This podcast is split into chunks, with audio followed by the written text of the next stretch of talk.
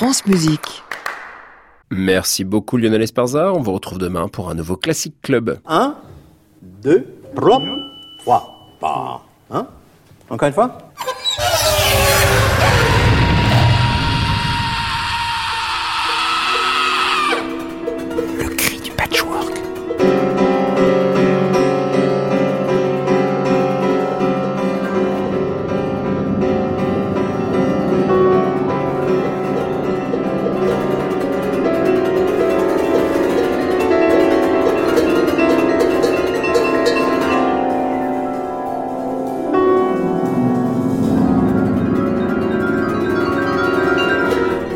Chers écoutants, bienvenue dans le Cri du Patchwork, une émission qui fait chut. Nouvelle thématique en ce mois de janvier, le presque rien. Ah bien sûr en résonance avec les œuvres éponymes incontournables de Luc Ferrari, mais surtout pour témoigner de la vivacité des artistes sonores qui font de l'infime, de l'inaudible, du discret, la matière de leurs œuvres. Et on commence avec une rencontre avec Eric Lacasa, artiste sonore qui capte et monte tout ce qui l'entoure. De la parole qui dit, au son qui ne dit plus rien, mais qui se suffit à lui-même. De l'inaudible, en passant par tout ce qui nous fait tendre l'oreille. Un parcours dans la poétique de cet artiste, toujours à l'écoute. Bien entendu, on retrouve en fin d'émission les portraits sonores d'Antoine Berland, des bijoux de presque rien de gens en patchwork. Et comme chaque mardi, un son qui grouille.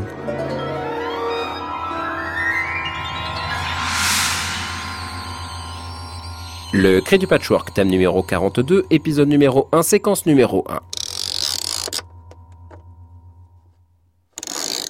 Eh Qu'est-ce que vous avez fait encore? Pas étouffé. Eh oui. Le son de la semaine.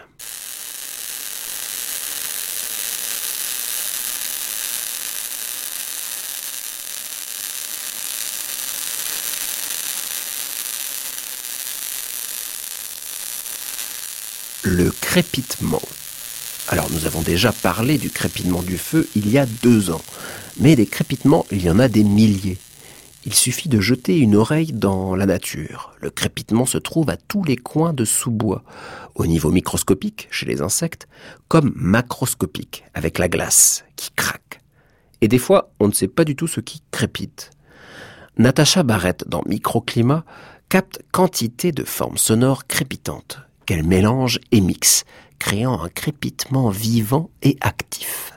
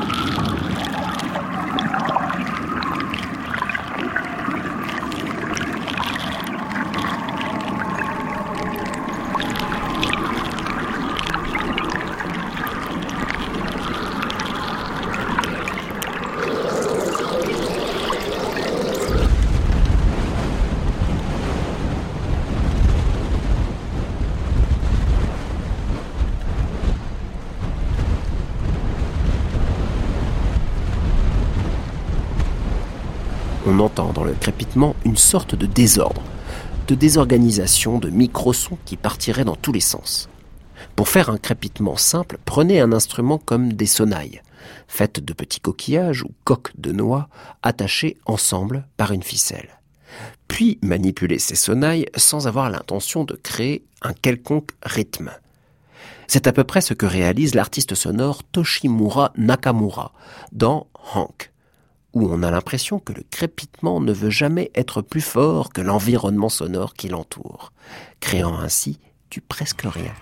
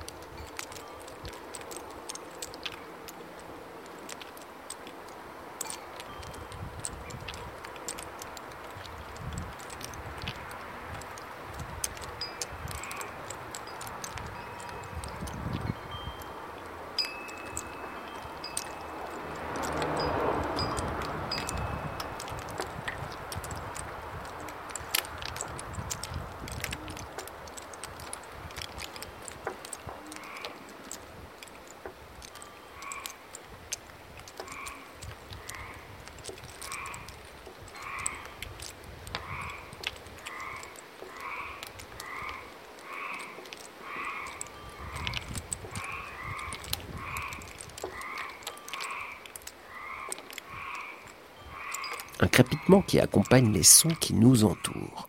Le crépitement accompagne en effet souvent une action principale, comme le crépitement du feu, le crépitement du papier d'emballage ou le crépitement de la cuisson du bacon. C'est ce qu'a capté Matthew Herbert dans Pigs in Shit, où le titre dit bien l'embarras des bacons se faisant griller.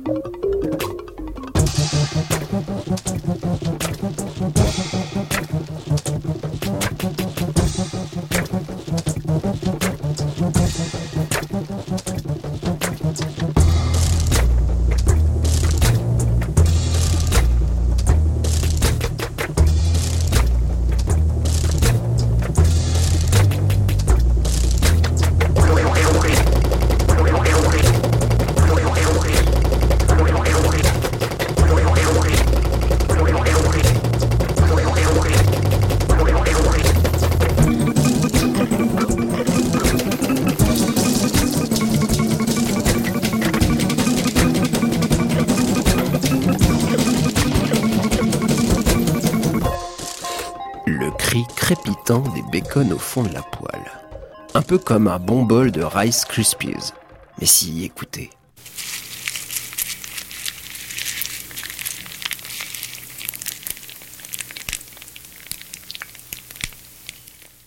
C'est discret mais finalement très envahissant.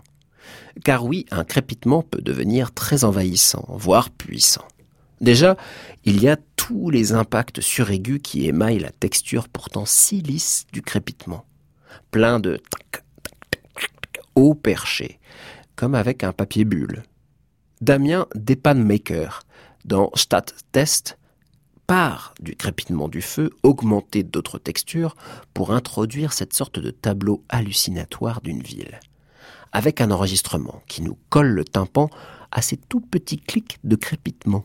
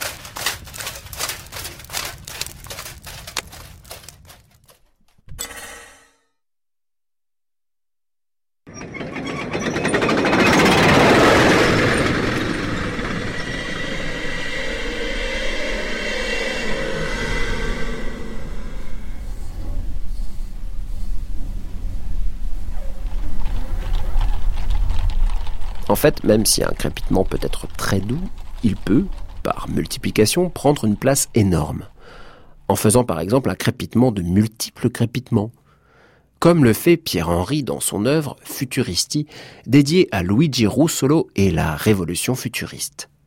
Dans ce mouvement, interpénétration A, le crescendo de matière crépitante nous bouffe littéralement tout espace d'écoute, quasi angoissant.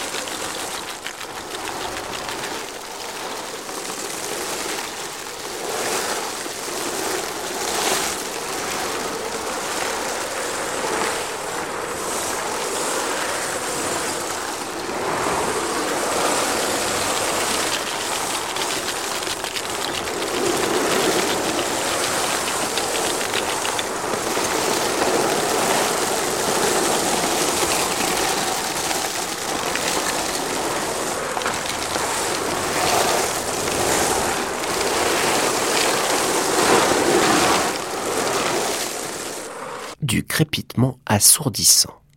C'est assez bizarre de dire cela, car dans notre imaginaire, en tout cas dans le mien, il y a dans la notion de crépitement l'idée d'un tout petit son, constant, avec de petits impacts.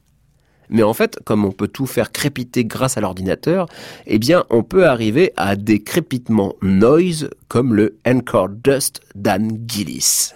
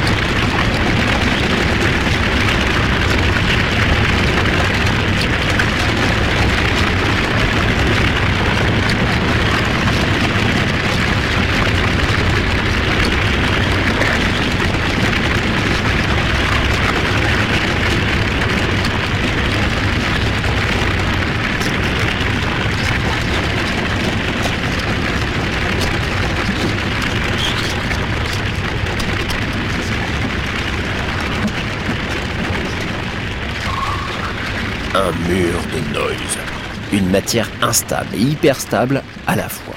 Un crépitement mouse. Ainsi, l'ordinateur nous donne l'occasion de créer du crépitement avec tout ce qui vibre. Béatrice Ferreira, dans L'autre rive, imagine ainsi ce que j'appellerais un méta-crépitement, où l'on a l'impression de reconnaître ici ou là des matières instrumentales, comme un roulement de tambour ou un vrombissement de timbales, mais aussi une porte qui grince, un feu fulgurant, ou bien ce n'est pas du tout cela. Et peut-être devons-nous alors écouter avec notre écoute réduite, sans imaginer les sources de ce crépitement multiple et jouissif.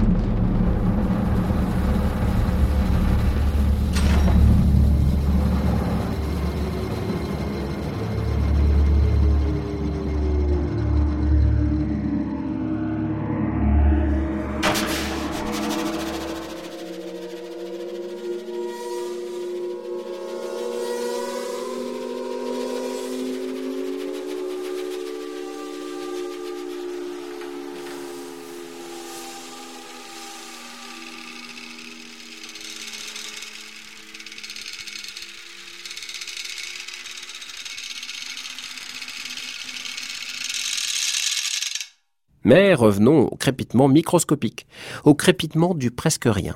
Voici une œuvre du touche-à-tout Giuseppe Yelassi, où il surajoute à la matière qu'il crée un crépitement constant de vieil enregistrement ou de vieil électrophone fatigué. Car oui, lorsqu'on écoutait un 78 tours par exemple, on écoutait aussi de la musique à crépitement.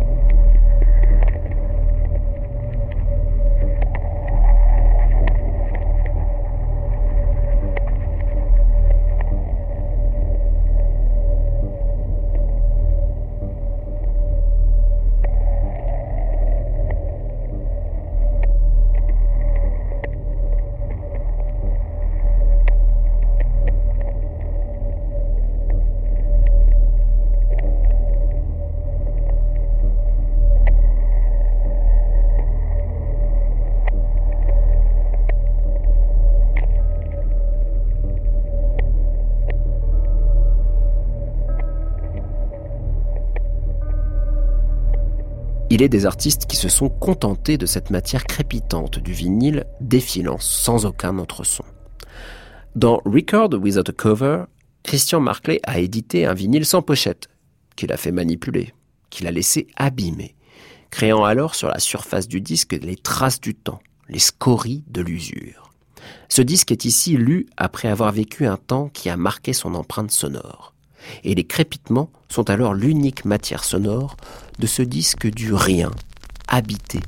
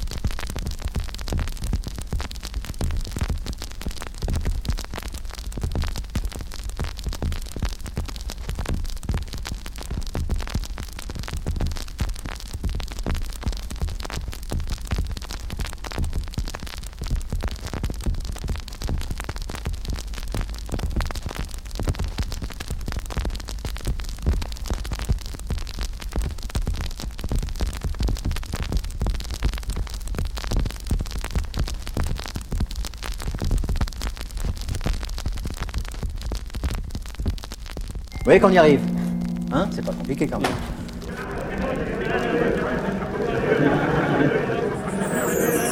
France Musique. Le cri du patchwork, Clément Lebrun. Eric Lacasa, bonsoir. Bonsoir. Vous êtes artiste sonore et vous êtes venu ce soir avec une toute petite partie de son que vous avez pu euh, glaner, enregistrer, capter, parce que on pourrait dire que vous êtes un capteur de son, Eric Lacasa. Une oreille. Vous êtes une oreille. À l'époque, on disait une oreille. Je me souviens qu'on disait une oreille. Euh, J'aime bien cette idée d'oreille, même si euh, quand on parle d'écoute, euh, c'est le corps en entier, donc on pourra y revenir, mais je pense qu'une oreille, c'est déjà pas mal. L'oreille capte, et puis on a l'impression dans les morceaux que vous avez créés avec euh, vos captations, de rentrer dans votre oreille aussi. Est-ce que votre travail, Eric Lacasa, en essayant d'être au plus près de ce que les sons quotidiens nous entourent, de tous ces sons-là, c'est un peu nous dire, euh, voilà ce que j'entends et comment vous pourriez l'entendre aussi, vous? Oui, ça, ça serait euh, peut-être la meilleure chose que je puisse faire, c'est-à-dire arriver à partager cette écoute en fait que j'ai du monde, mais sans prétention. C'est-à-dire, j'ai pas la prétention d'être le centre du monde, mais simplement, j'ai l'impression que j'entends des choses que les autres n'entendent pas. Ou peut-être que j'amplifie des choses que les autres euh, peut-être n'entendent pas. Et donc, ça me permet d'ensuite, à partir des compositions, d'exemplifier en fait ce que j'entends. Et ça permet à chacun peut-être de se saisir de certaines choses par rapport à des problématiques qui sont les, les leurs euh, au niveau de l'écoute. Donc peut-être à ce moment-là, euh, c'est comme écrire un livre. Je pense que c'est une façon de densifier un contenu ou des questions, une recherche euh, à un moment précis, dans un instant précis. Ouais, effectivement. Vous zoomez sur les sons. Parce que euh, moi, je, connais beaucoup de disques de vous où on a vraiment l'impression que tout d'un coup, on pourrait coller l'oreille à une paroi d'un mur, à être tout à côté d'une aération, puis de se dire en fait, elle chante. Est-ce que c'est un peu musicaliser l'objet du quotidien, le sonore du quotidien? Il n'est pas musicalisé, il est musical en fait. Donc euh, j'ai pas besoin de le musicaliser euh, plus que ça. J'ai juste besoin de, de, trouver la bonne amplification qui correspond le plus aussi à mon écoute. C'est-à-dire, je pense que c'est pas parce qu'on n'entend pas, c'est parce que on n'écoute pas bien, en fait, d'une certaine manière. Donc je pense que les micros effectivement se rapprochent un peu plus pour amplifier des phénomènes que moi j'avais perçu, mais peut-être euh, que d'autres euh, avaient laissé de côté. Donc simplement, je, je, je mets euh, chacun euh, devant cette, cette chose-là. Euh, enfin, on peut pas dire devant parce qu'avec l'écoute, on est, on est en, envahi en fait. Mm. En fait, je partage ça. Je, partage cette façon d'être euh, envahi par euh, des sons qui paraissent euh, insignifiants. Mais qui vous prennent du temps. C'est-à-dire que, on en parlait en préparant un peu cette émission, c'est que c'est un processus extrêmement long. Je pense au compositeur, par exemple, qui lui avoir des sons qui lui tournent dans la tête ou qu'il entend, et puis après il va les mettre sur un papier ou les jouer au piano, essayer de voir comment il peut le transcrire. Pour vous, c'est avant tout faire une sorte de vocabulaire énorme que vous allez capter pour après en faire quelque chose. C'est un processus qui est sur le temps. Le temps de l'écoute pour vous, il est toujours long. Oui. Par rapport à, la question de l'écoute, c'est ce qui fait vraiment la différence. Cette question du, temps long. À la fois du temps qu'on peut passer à écouter quelque chose et du temps qui correspond à l'expérience qu'on a de toutes les choses qu'on connaît d'une certaine manière. Donc, et cette expérience euh, qui se nourrit au fur et à mesure des années, elle va produire un certain type d'écoute, y compris un certain type de réflexion par rapport à l'écoute. Et ça, c'est quelque chose qui grandit. C'est pas quelque chose qui vous rapetisse. Au contraire, c'est quelque chose qui grandit en soi et qui, euh, je l'espère, grandit à travers l'écoute aussi que les autres en ont.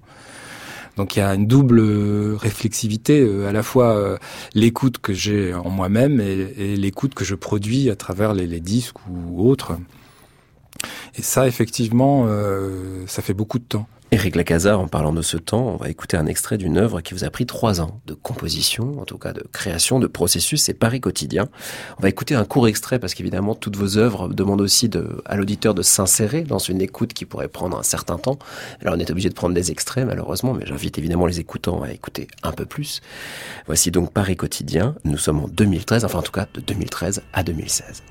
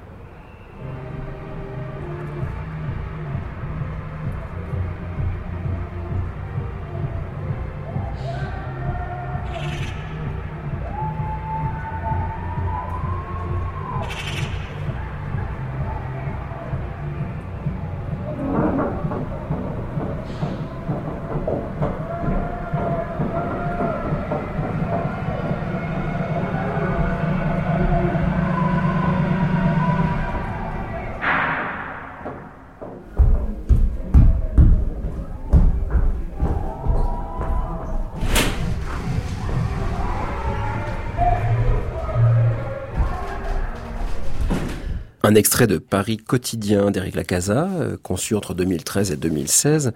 Un projet, vraiment on peut dire ça comme ça, parce que vous avez posé votre micro, Éric Lacasa, chez vous, de votre fenêtre, pour capter ces sons que vous pouviez capter avec vos oreilles, mais que vous avez ici peut-être contracté dans un espace-temps qui deviendrait le moment du disque. On va y revenir, mais avec une phrase quand même que je retiens dans votre description de ce morceau. C'est une sorte d'inventaire temporaire extrêmement localisé, dont la mise en récit sédimente l'empreinte de mon écoute, celle d'un habitant en fait, celle que tout habitant pourrait avoir s'il tendait l'oreille. Celle de tous les habitants dans les quartiers qui ne sont pas touristiques de Paris. Oui. Parce que c'est pas du tout l'image qu'on a sonore de Paris en général, quoi. C'est avec ce grave extrêmement présent, parce que là on a vraiment des basses énormes qui sont toujours présentes.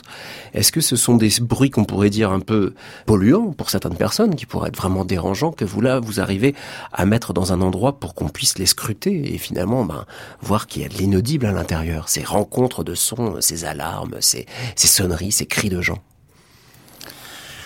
Ah, c'est une vaste question, mais c'est vrai que peut-être dans, mon hypothèse de départ, euh, j'ai posé le, fait qu'il n'y avait aucun a priori sur euh, la façon d'écouter ou la façon de concevoir euh, la ville. Donc je n'ai pas dit qu'il y avait de la pollution. Pour moi, c'est du son. À partir de ce moment-là, je rejoins l'écoute de tout le monde à partir du moment où euh, chacun se dit que ce n'est pas de la pollution. Moi, je rentre pas dans le débat euh, savoir si c'est de la pollution ou pas. C'est du son. C'est ma ville au sens où j'y habite. Mais je ne savais pas, euh, avant de vraiment de, de faire cette expérience d'une écoute prolongée euh, depuis mes fenêtres, ce que c'était que habiter la ville d'un point de vue sonore. Et ce moment, en fait, où je me suis dit, il faut que je le fasse faut vraiment que je le fasse pour savoir ce que c'est qu'habiter ici. D'autant que j'avais déjà depuis plusieurs années écouté depuis mes fenêtres euh, euh, ce milieu qui m'intéressait. Et cette question était tellement saillante que j'ai dû faire cette, cette... Au départ, c'était pour une année.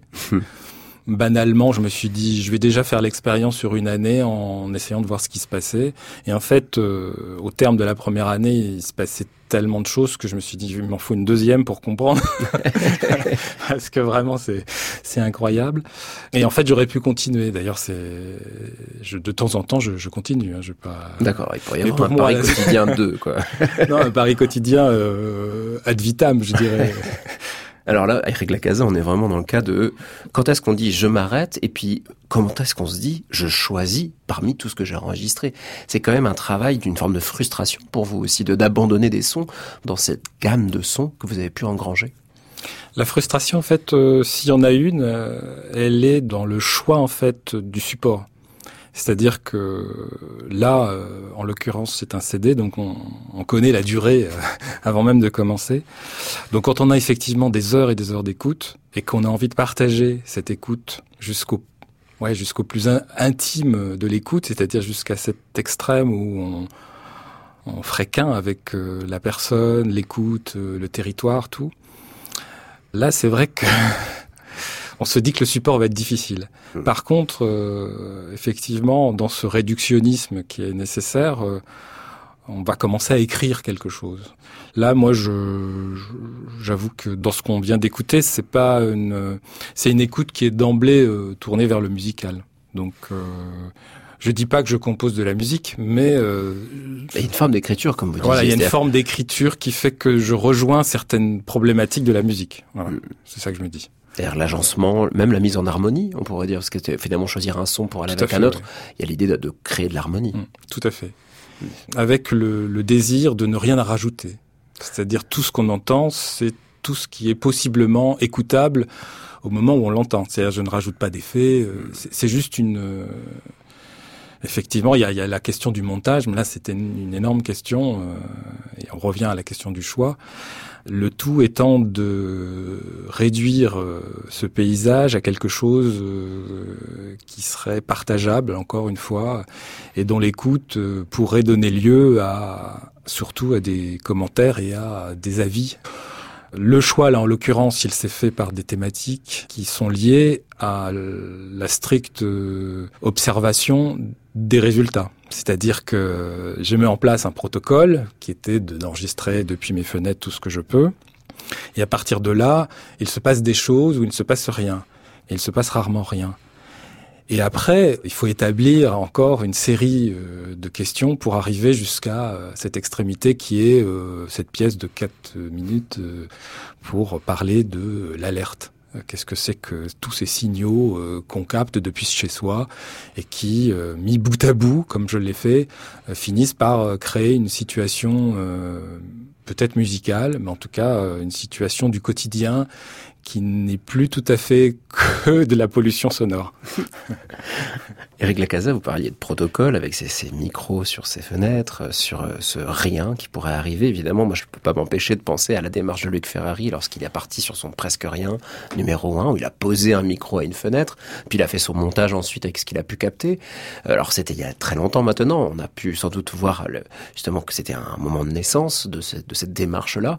Pour vous, est-ce que vous reconnaissez justement dans ces musiques qu'il a appelées anecdotiques à un moment, euh, Luc Ferrari, en tout cas dans cette démarche de, de pouvoir se dire que bah, soyons à l'écoute et prenons-le comme du musical directement ou bien prenons-le peut-être comme du narratif.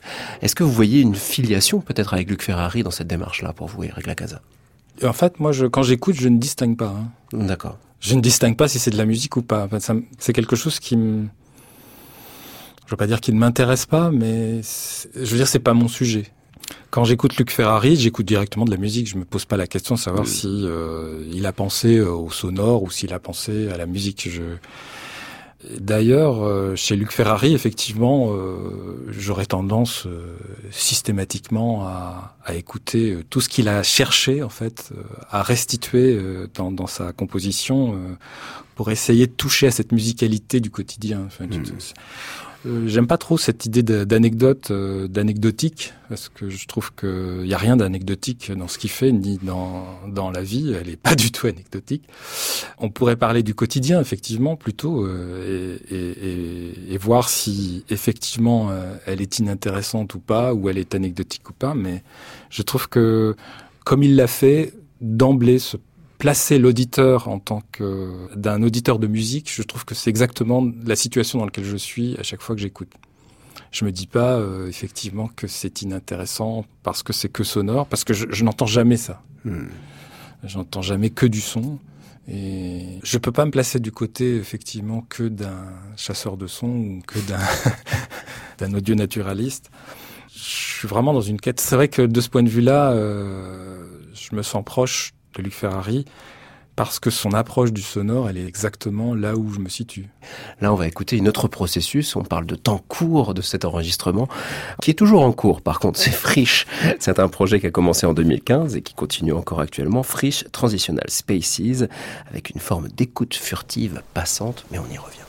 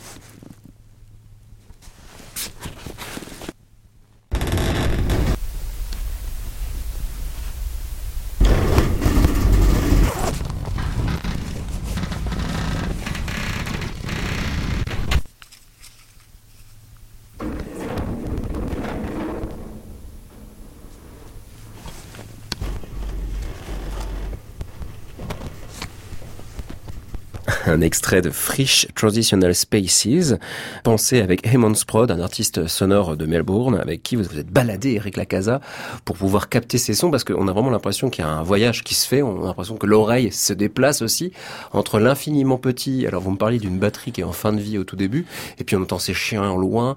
Est-ce qu'il y a votre attention quand même que notre voyage soit toujours en mouvement dans une pièce comme celle-ci, alors que dans l'autre, avec Paris Quotidien, on était dans une oreille qui était fixe, ici c'est une oreille qui se balade sans pour autant avoir un enregistrement binaural. On est vraiment dans le fait que notre oreille pourrait se constituer une histoire dans ces espaces qu'elle va visiter au fur et à mesure. Là, on est dans une dans une écoute par très très particulière parce qu'on mm. est dans des zones de, de Paris et banlieue euh, qui sont euh, délaissées. Emon Sprout fait beaucoup de travaux sur cette question en fait des lieux abandonnés. Et donc là, j'ai voulu l'amener sur des zones de friche, la petite ceinture de Paris, euh, des zones comme ça. Donc c'est des zones qui sont des entre-deux. À partir de là, effectivement, on a mis en place des écoutes euh, extrêmement rapides, c'est furtif, c'est-à-dire euh, on reste cinq minutes là, on mmh. enregistre ça, on met un, un, capteur sur une plaque de métal, un autre moment on va entendre complètement l'enregistrement d'un point de vue euh, d'une macroscopie, c'est-à-dire vraiment du paysage.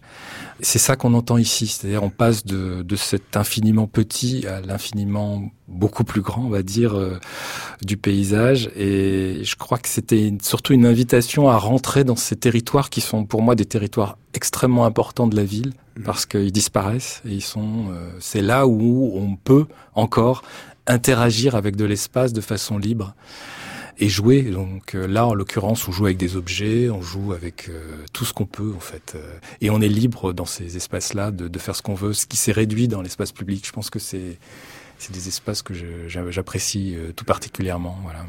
Vous interprétez ces espaces dans votre démarche par l'agencement, par l'enregistrement ou par justement le déclenchement d'un son ou d'un autre? Bah Là, oui. Emon Sprode utilise des objets donc qu'il trouve sur place donc il... et moi j'en profitais en fait de, du fait que j'avais quasiment un interprète euh, sous la main qui sollicite en fait euh, à la fois le, le matériau qu'il vient de, de, trouver et en même temps l'espace. Mmh. Donc j'avais euh, matière à, à penser, c'est-à-dire que vous avez un interprète qui interagit avec un espace dans un espace que vous-même vous êtes en train d'écouter. Donc ça, ça, fait une double écoute qui permet ce genre de jeu qu'on entend ici, c'est-à-dire que à la fois on peut entendre le chien euh, dans le lointain et euh, l'objet euh, qu'il est en train de manipuler. Sinon, moi, je n'interagis jamais avec un espace. D'accord. Jamais au sens où je, je, je, ne, je ne provoque pas euh, une situation, euh, même si le fait que je sois là avec des microphones provoque une situation souvent quand je suis à Paris, mais euh, moi-même, je ne, je ne produis pas de son dans l'espace pour que ça aille mieux. que ça aille mieux. Alors que ça aille mieux, je le garde. Que ça pourrait aller mal. à l'envers, est-ce que ça pourrait aller mal? Est-ce qu'il y a des espaces sonores, vous dites non, ça je ne peux pas l'enregistrer? Pour moi, il y a, ça, c'est, c'est vraiment quelque chose que, auquel je suis très attaché. Il n'y a pas de mauvais espace. Il y a simplement un défaut d'écoute. C'est pas parce qu'il y a rien qu'il y a vraiment rien à faire. Et euh, même si sur le plan sonore ça paraît faible, il suffit d'y rester un certain temps pour que euh, effectivement quelque chose apparaisse ce morceau, Frisch, euh, Transitional Spaces, en tout cas cet extrait, il est tout frais, parce que vous l'avez terminé il y a quelques jours, et vous, euh, étiez en train de le réécouter, puis ah, ah attendez, euh, j'écoute. Est-ce que vous arrivez à avoir cette distance par rapport au son que vous avez enregistré, c'est-à-dire le moment où vous les avez enregistrés, le moment où vous les écoutez? Est-ce que vous arrivez à vous créer, je sais pas, une narration, une, du sens, un autre sens que ce que vous avez enregistré au départ, et que vous les écoutez plus comme des objets qui sont devenus strictement musicaux à ce moment-là? Alors je dirais oui et non. C'est-à-dire que oui, euh, ils sont chargés de sens, d'espace, euh, ils ont une morphologie, ils ont, enfin, ils ont des propriétés qui font que je ne peux pas oublier euh, chaque son que j'ai enregistré là où je l'ai enregistré. Ça, c'est clair pour moi. Ensuite, quand j'écris en fait cette composition, effectivement, ils doivent raconter autre chose mais sans perdre ces, ces propriétés qu'ils ont acquises euh, au fur et à mesure de leur euh, traversée dans l'espace. Et c'est ce qui fait que je les ai entendus, et c'est ce qui fait que je les ai enregistrés, et qui fait que je les utilise aussi de cette manière-là euh, ensuite en, en, composant. Donc je pense que de ce point de vue-là, c'est pour ça que je dis oui et non. C'est-à-dire qu'ils ont des propriétés particulières, mais effectivement, ils ne vont pas rester tels quels par rapport à l'écriture qui est celle, mm. quand même, on va dire, de la musique. Même si je mets la musique entre guillemets encore une fois. Pour parler de musique et justement de cette écriture, vous avez actuellement un duo avec euh, Jean-Luc Guillonnet, avec qui vous tournez Inscape, que vous donnez dans différents endroits, différents festivals, où là vous êtes dans, justement non pas dans la réflexion par rapport au, au, son que vous avez pu enregistrer sur un temps extrêmement long de processus, c'est sur l'instant. Pour vous, ça a été un chamboulement complètement pour, dans votre pratique de, de capteur de son, d'oreille. Non, parce que j'utilise aussi la prise de son avec des musiciens. C'est-à-dire mmh. que cette question du temps réel, d'écrire de la musique au moment où je l'entends, bon, déjà au niveau de l'enregistrement, moi c'est ce que je pratique, c'est-à-dire j'ai une écoute assez mobile en général. J'ai pas une écoute statique euh, au sens euh, où j'observerais un phénomène sans bouger. Je bouge souvent en fait pour aller chercher euh, le phénomène jusque là où je veux qu'il m'entraîne en fait. Et je me laisse aussi guider aussi par le, le son. Mais là, en l'occurrence, le projet avec euh, Jean-Luc Guionnet, euh, Inscape, c'est un projet où euh, on met en place un dispositif, et ça, ça prend du temps. C'est-à-dire, on, on, met, on, on, passe plus de temps à faire un dispositif de microphone dans un endroit donné. Euh, c'est-à-dire, ça, ça prend trois jours, on va dire, pour un concert qui aura lieu et qui dure une heure, en fait. Mmh. Par contre, euh, les concerts, euh, le, le, la composition, elle, elle se fait en temps réel. C'est-à-dire que notre façon de penser et d'entendre euh, ce que les microphones nous, nous renvoient, en fait, articule une pensée en direct. Et ça, c'est difficile. C'est-à-dire que le, les deux pièces qu'on a écoutées avant, que ce soit Friche ou Paris Quotidien, j'ai des mois pour composer. Là, c'est en temps réel. c'est ça. Donc là, il faut penser vite. Et...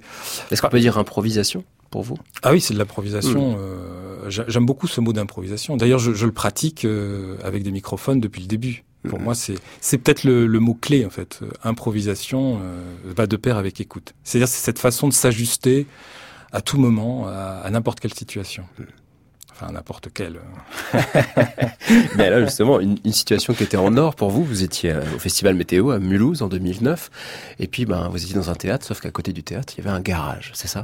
Exactement. Ça demande un, effectivement un repérage euh, mmh. au préalable, mais euh, on a une situation euh, extrêmement intéressante pour nous, d'autant que le, le, garagiste était euh, c'est un homme, euh, je me souviens, entre 55 et 60 ans, donc qui a, qui a traversé quand même euh, le monde de, de, la mécanique euh, depuis un certain temps, et donc qui a une expérience énorme des voitures, euh, de sa relation aussi avec son garage. C'est son garage depuis le début, donc euh, voilà, ça fait des dizaines d'années qu'il est là-dedans, donc il connaît son espace par cœur, le, le moindre outil, donc c'est presque un balai. Enfin, c'est donc c'était un homme or orchestre en fait certaine donc euh, il suffisait de lui, mettre des micros déjà sur lui parce que ce qu'il dit euh, est forcément intéressant.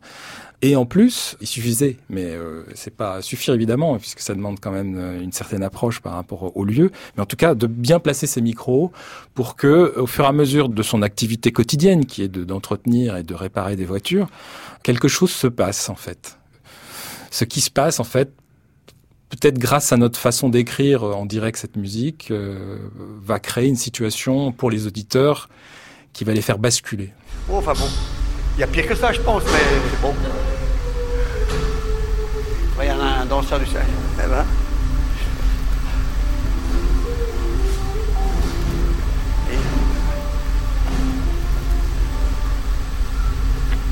T'as du, as du nettoyant encore là? C'est quoi Du nettoyant encore Là, il faut que je fasse un peu de bruit. Là. Ah, j'en ai. Putain. Ça reste un peu, mais pas beaucoup. On va encore commencer encore un peu. Oh merde.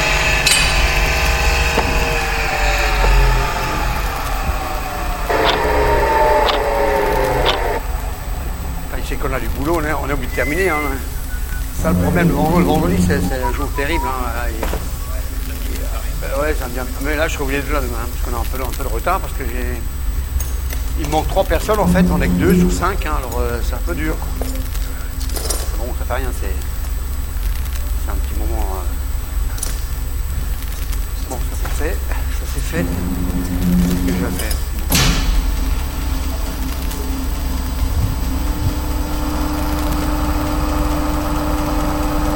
Vous avez pris mon torse Hein Vous avez mon torse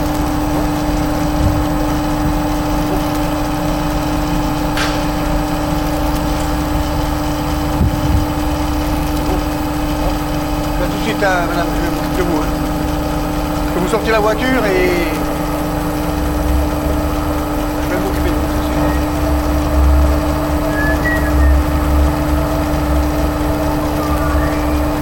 Non, mais je vais pas m'occuper de vous là.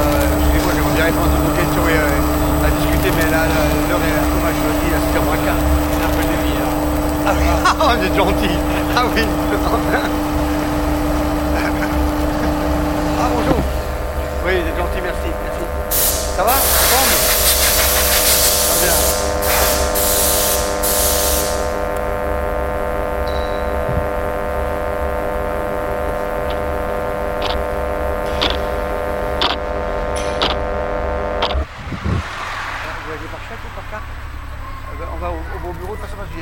Euh, à l'atelier, donc il faut qu'on aille au, bureau. Hein, ça vous dérange pas Ah, Vous voyez quelle journée de fou. hein.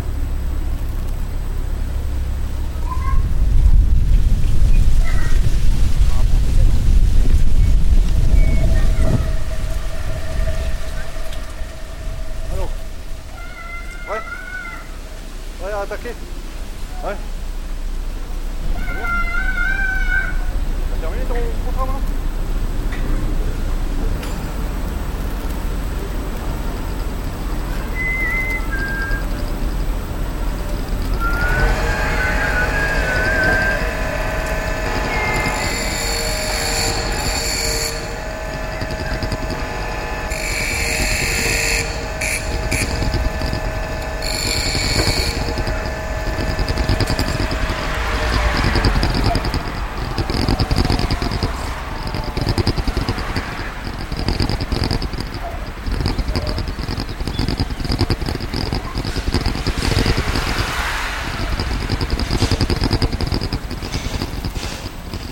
Un extrait qui réunit Eric Lacaza et Jean-Luc Guillonnet, Inscape, ici euh, enregistré à Météo, au Festival Météo à Mulhouse en 2009, avec ses bruits de garage, le garage Dillman. D'ailleurs, vous pouvez voir le dillman.fr garage pour essayer de comprendre cet espace dans lequel vous avez capté, Eric Lacaza, des sons que vous avez traités. Alors, le mot traité, oui, parce que vous travaillez avec, vous les composez en temps réel.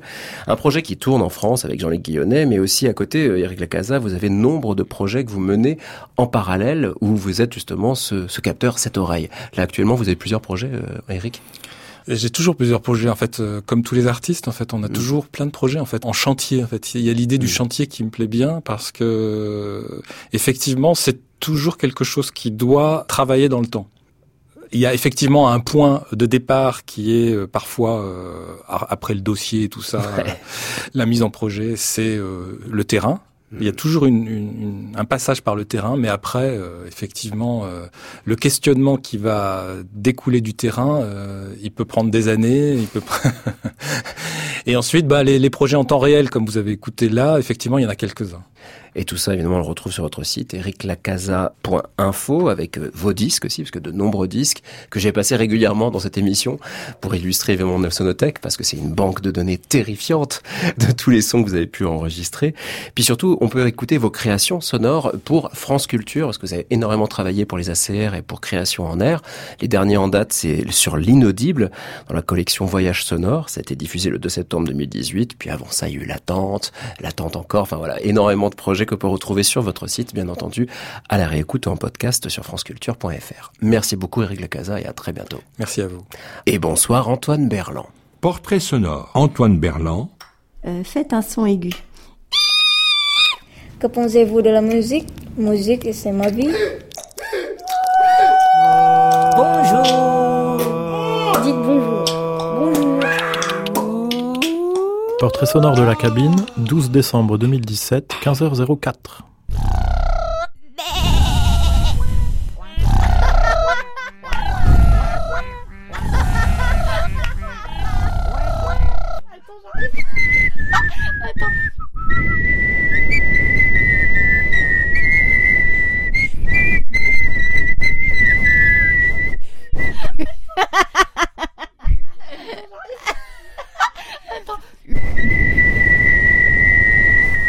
Do, ré, mi, fa, sol, do, ré, mi, fa, sol. Tut, tut, pouette, pouette, la voilà. Ton amour La tut, tut, mobile.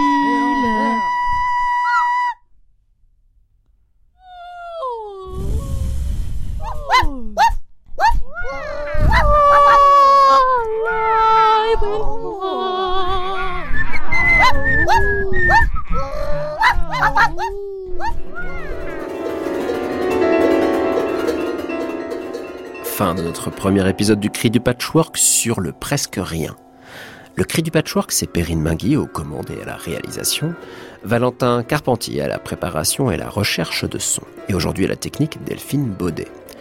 La semaine prochaine, on se retrouve pour une nouvelle émission dans notre thématique du presque rien en compagnie du compositeur Aurélien Maestracci. Virtuose de la touche de son fine et discrète dans un discours musical qui reste plein, mais marqué par cette fragilité qui pourrait définir sa musique. Un signe du temps pour cette musique faite de bribes et de points silencieux. Pour rester connecté avec le cri du patchwork et la musique de création sous toutes ses formes, je vous donne rendez-vous sur francemusique.fr. Vous pourrez podcaster le cri du patchwork ainsi que les portraits sonores d'Antoine Berland. À la semaine prochaine, chers écoutants. Si je fais 1, euh, Tagaram, 1, 2, ça suffit. Un, il sait ce qu'il a à faire. 1, 2, c'est simplement pour savoir qu'on est ensemble. Hein. Bonjour, au revoir. Voilà. France Musique, il est minuit, je passe la main à Anne Montaron et Création mondiale. À réécouter sur francemusique.fr.